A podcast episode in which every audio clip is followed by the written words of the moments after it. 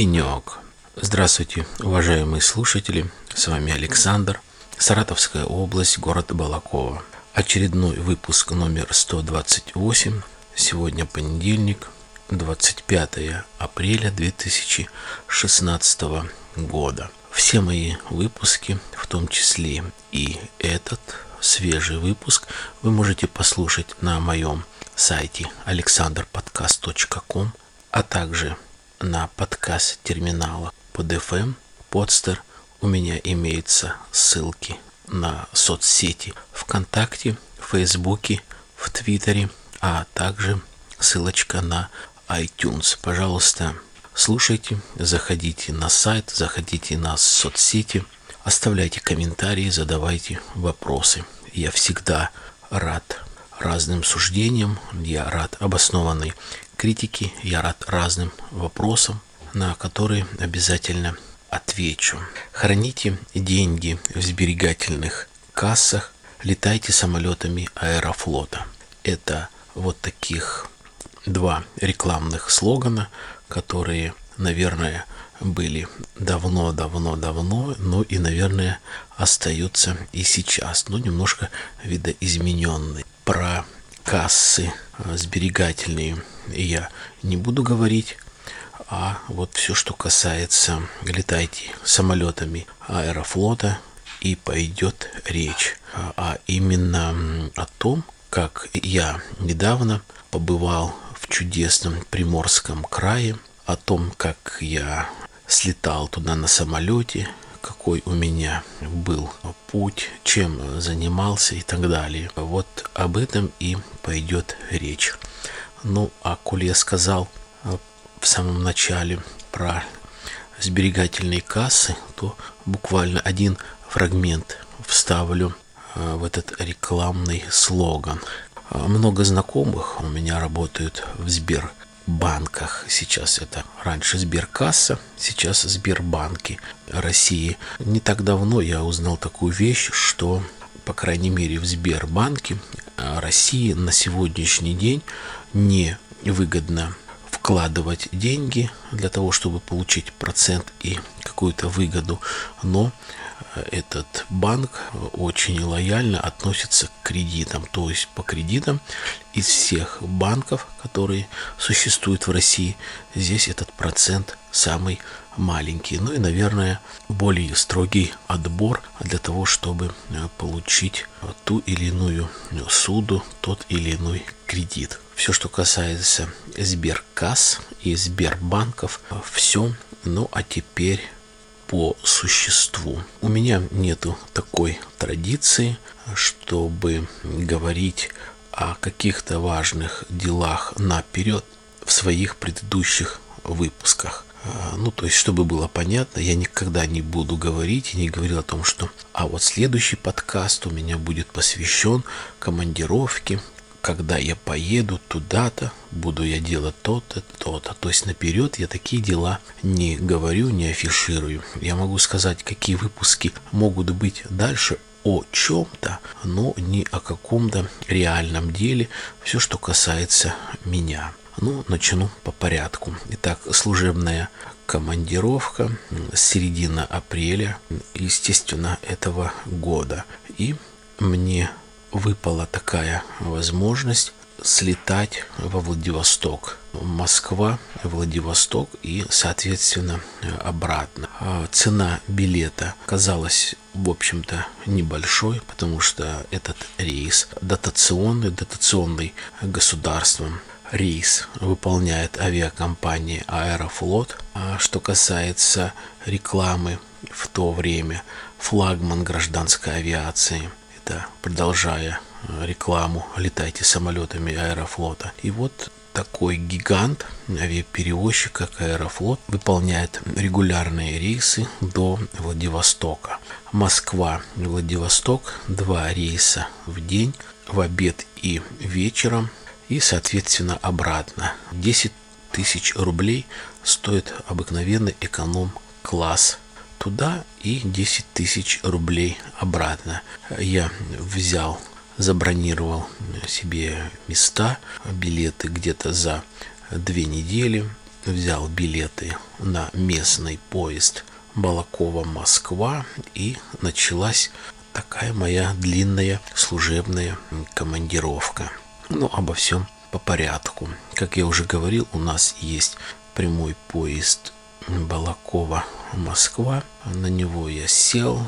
Все нормально, без каких-либо приключений. Не было ничего такого интересного, как бывало в предыдущих рейсах. То чересчур пьяный, то полностью не было туалетной бумаги и полотенца на протяжении всей поездки. Сейчас все вроде бы нормально, все штатно, все хорошо. Приехал я на поезде к Павелецкому вокзалу и решил поехать не на скоростной электричке, который стоит 500 рублей, а решил поехать автобусом, спешить. Мне некуда. Стоимость автобуса 50 рублей, а скоростной поезд 500 рублей. Но разница есть, да? Автобус идет, может быть, чуть больше часа, а скоростная электричка где-то, наверное, минут 45. Невелика разница, поэтому такое время, когда нету пробок, и я поехал. В билете был обозначен терминал D. Я давно не летал на самолете. Последний раз я летал последний раз Балакова, Москва и довольно часто, наверное, лет 15 назад на таком стареньком шумном самолете Ан-24 турбовинтовой.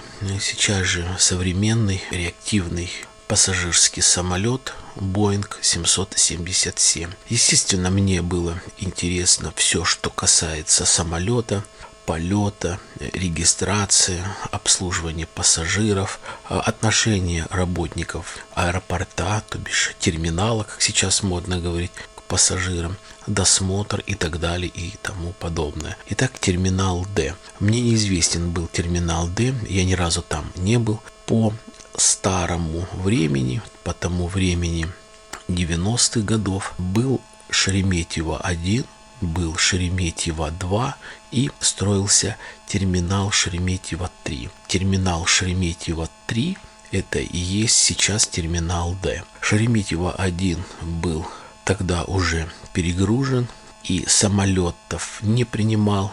По-моему, сделали там только грузовой. Я уже не помню, это было давно. Шереметьево-2 летали самолеты преимущественно в то время э, за рубеж, и я летал в то время на самолете Ту-134 Москва, именно Шереметьево-2 до Риги. Где-то полтора часа длился полет. Ну, это тоже старенький такой э, самолет. Ну и сейчас Боинг. Ну, прежде чем, э, как говорится, э, сесть в Боинг и полететь, еще есть время.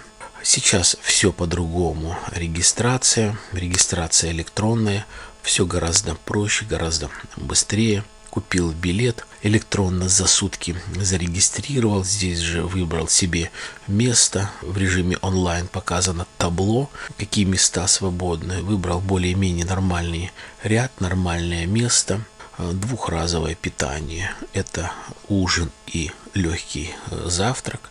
И вот, зарегистрировав билет, у меня немного времени было для ожидания. Сумка была довольно легкая, поэтому я мог свободно просто пройтись по трем этажам этого большого терминала или по старинке называемого аэровокзала. Хороший, современный большой терминал, построенный, наверное, лет 20 назад с перспективой конечно, на будущее, именно на это время. Э, ну, несомненно, производилась разная реконструкция самого вокзала, самого терминала для удобства пассажиров, для оперативного управления работников, которые находятся в аэропорту.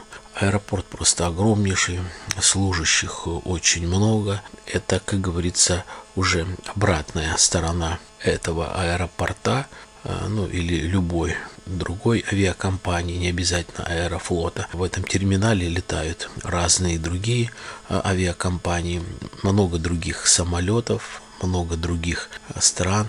Насколько я понял, это аэропорт, где так, такие страны и города, у которых лететь очень далеко. Как раз я когда был, объявляли подготовку к посадке пассажиров э, в Нью-Йорк. Вот это запомнил. Большой аэровокзальный комплекс, еще раз повторяю, множество разных кафе. На первом этаже, на втором и на третьем этаже. С третьего этажа производилась регистрация и посадка. Соответственно, там имелись кафе разные, где чашка кофе, либо чайничек чая стоит гораздо дороже. На первом этаже я не стал пить чай. Чай все-таки как-то не то, ну, не по теме немножко в то время. Вот кофе попить, да. Но на всякий случай спросил чай. 250-300 рублей стоит пол-литровый чайничек свежего заваренного чая, черного или зеленого, неважно. И кофе от 180 до 250 рублей чашечка кофе, в зависимости от какой кофе. По-восточному, либо это сделано экспресса, капучино. Естественно, речь идет только о кофе натуральном, которое сделано в кофе машине.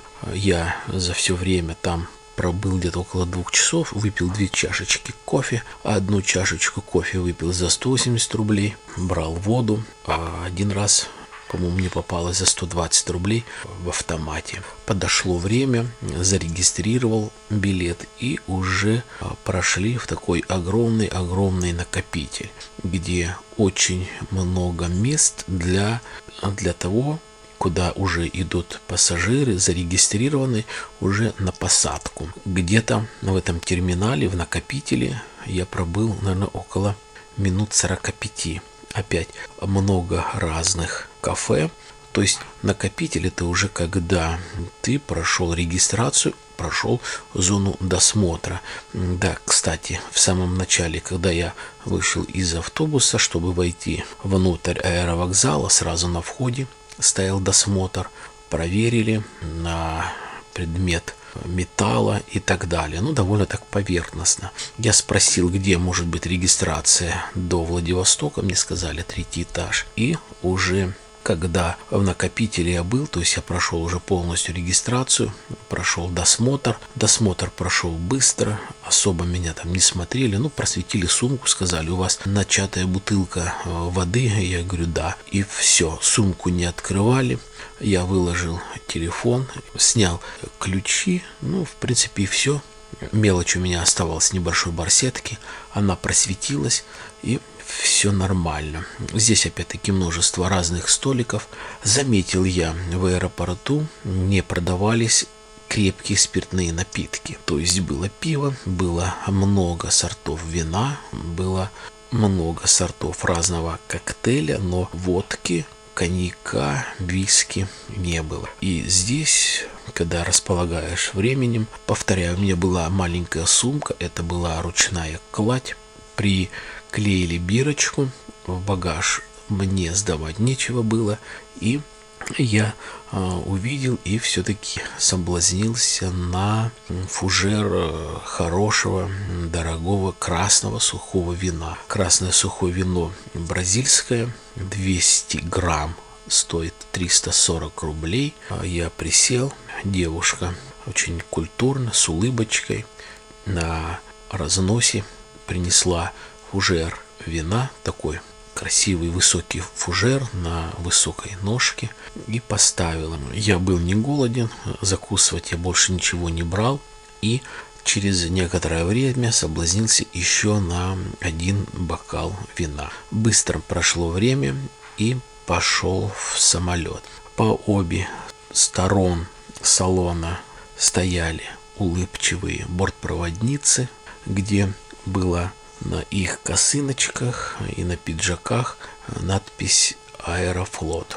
Ну, думаю, вот ностальжи. Проводили, показали место, сел. Огромный лайнер, 340 человек, убрал ручную кладь, большой лайнер, повторяю, имеются три больших ряда справа и слева по борту по три человека и в середине четыре человека сидят. Имеются три туалета, две кухни. Это вот я пока шел по самолету во время полета, заметил. Ну что, пристегнули ремни и взлет. Что я могу сказать о самолете? Конечно, мне было, повторяю, интересно все, ибо я летал на самолете Ту-154, на самолете Ту-134, и в то время очень пользовался самолет спросом Ил-62. Ил-62 это считался правительственный самолет, он действительно на дальние расстояния, крейсерский полет до 12 тысяч километров. Этот самолет Боинг рассчитан без посадочный полет э, на такое же расстояние. Ну, что я могу сказать? Самолет, что Ил-62, что Ту-154, они более шумные самолеты. Это самолеты вместительностью 140-170 человек, в зависимости от модификации. И, конечно, они как-то тесные кажутся какими-то маленькими. Заметил я то, что время подъема самолета здесь, на Боинге, составляет 15-18 минут. Время взлета и посадки самолета Ту-154 и Ил-62 а, составляет 30-45 минут. Но это говорит о том, что уже при меньшей скорости а, больше воздушных ям а, вот вблизи Земли. Этого же на Боинге, в общем-то, не ощущалось. Короче говоря, полет для меня на Боинге это гораздо комфортнее, и я гораздо его перенес легче. Я не сказал, чтобы я плохо переносил и те полеты нормально. И летал на самолете Ан-2, и летал на самолете Як-40. Ан-24 турбовинтовой, когда стоит огромный гул, когда ты несколько раз проваливаешься в воздушные ямы, воздушные потоки. Это потому что самолет легкий, это потому что маленькая скорость. Здесь все нормально. Большой самолет, просторный, двухразовое питание, повторяю. Не буду говорить про питание. Это обычно там выбираешь мясо, говядины, либо курицу, немножко картофель, либо рис. Предлагали в неограниченном количестве напитки, довольно дорогие соки рич, яблочный, томатный и апельсиновый. Вода простая, вода газированная, чай черный, либо зеленый с лимоном, либо без лимона, с сахаром и кофе. Кофе хороший, кофе в зернах. Я пил апельсиновый сок, я пил кофе. Кофе можно было пить, я повторяю, ровно точно так же, как и сок в неограниченном э, количестве. Ну вот, по крайней мере, два раза я ходил на кухню. Это центр самолета. Два раза пил э, кофе сам и один раз мне проводница отдельно приносила. 8 часов лететь. Ну, в принципе, нормально, но, но время все-таки как-то медленно летит. В спинке каждого кресла имеется дисплей, здесь же зарядочное устройство. Пожалуйста, заряжай через USB провод и любой пассажир мог зарядить телефон. Э, кстати, в самом аэропорту, в самом терминале тоже я заметил много мест, разные тумбы, есть кафе, где стоят столики, и рядом есть розетки, то есть пассажиры без проблем заряжали свои гаджеты. Что еще интересного в полете. Как только мы поднялись, я обслуживаюсь оператором Мегафон, мне пришла смс о том, что э, компания Мегафон во время всего полета на самолете предлагает услуги спутниковой связи. Входящий звонок 249 рублей, исходящий звонок 249 рублей 1 минута и одна смс 249 рублей. Вот, пожалуйста, такие тарифы. Поэтому из-за разницы э, во времени, а это был понедельник, это было где-то по московскому времени, я вылетел около пяти часов вечера, думаю, мало ли кто-то захочет позвонить, а я вдруг захочу ответить, и сразу вот эти 250 рублей я просто поставил свой айфончик в режим самолета и все. много разных фильмов, разные песни. Также можно было на дисплей, который перед тобой находится, вывести в режиме онлайн трасса Москва-Владивосток, то есть как самолет двигается, где какие изгибы, повороты, скажу так э, грубо. Также высота полета Высота полета была 11 тысяч метров. Температуру показывал минус 60 градусов. Скорость по-разному на разных участках. Самая низкая скорость была, когда самолет уже набрал высоту. Скорость полета составляла самая мало 825 километров в час. И самая большая скорость, небольшое время он летел, это 1000 километров в час. Ну а так скорость в среднем, как в общем-то и говорится, где-то 900-950 километров в час. 8 часов полета. Спиртного не было. До этого я зашел на сайт и транспортная компания Аэрофлота решила в такие края или города Владивосток, Хабаровск, Магадан Чукотка, Сахалин отменили продажу спиртных напитков на борту. Ну, наверное, понятно, с чем это связано. Повторяю, беспосадочный полет 8 часов. Прилетел я во Владивосток, а это не сам город, это город Артем, не знаю, честно говоря, сколько находится от самого Владивостока. Время около 8 утра. Это время местное, время Владивостока. В Москве почти 2 часа ночи.